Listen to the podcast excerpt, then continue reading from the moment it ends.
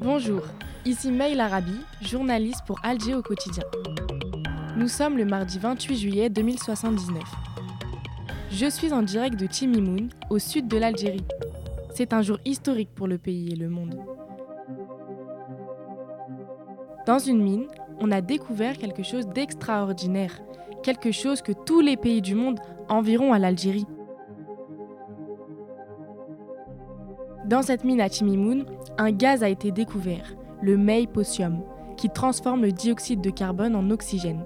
Cela va supprimer la pollution. Et sans pollution, plus de réchauffement climatique. Les chercheurs algériens ont fait une recherche géologique minière. Des sites miniers seront bientôt exploités. Selon les chercheurs, si on place ces mines dans les zones frontalières, les pays voisins pourront bénéficier de ce développement. Tout cela permettra à l'Algérie de revendre ce gaz au monde et donc de s'enrichir. Car en effet, tout le monde entier voudra atteindre le taux de 0% de carbone. Ce gaz connaîtra un incroyable succès médiatique et des prix Nobel seront distribués. Le pays sera ensuite connu mondialement comme faisant partie des pays les plus propulseurs et influents du globe.